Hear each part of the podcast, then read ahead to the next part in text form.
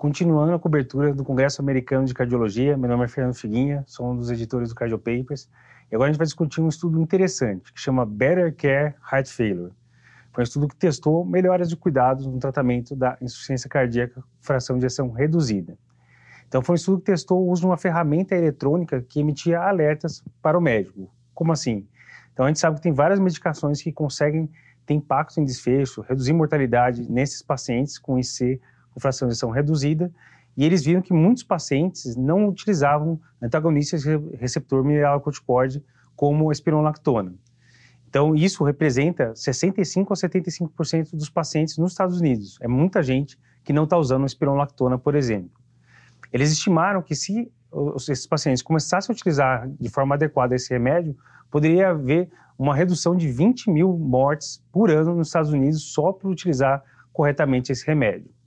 Então, qual foi a ideia? O que, que eles testaram?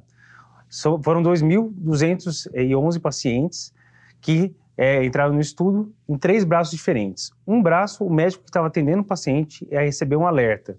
Falaram, seu paciente tem fração de ação menor que 40%, tem potássio de tanto, é, função renal de tanto, tem indicação de espironolactona. Você quer prescrever? Esse era um braço.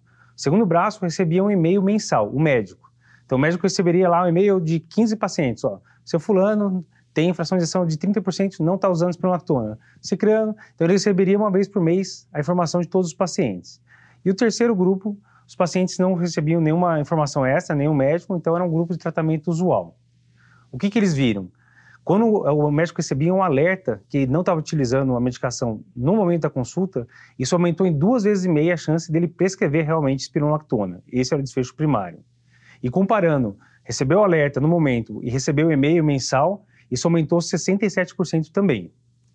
Quando a gente for ver só o e-mail, o e-mail comparado com o tratamento usual, também houve uma melhora, 52% de prescrição a mais de espironolactona. Então a gente viu que o uso dessa ferramenta eletrônica que emitia alertas conseguiria sim aumentar bastante a prescrição de espironolactona, que é uma medicação que a gente sabe que tem muito impacto nos desfechos de paciente, principalmente mortalidade, que é o que a gente quer mais evitar. Então, um estudo bem relevante, eu acho que pode ser aplicado na prática facilmente e mostrou para a gente como um, uma alternativa simples e barata pode ajudar muito na assistência ao seu paciente.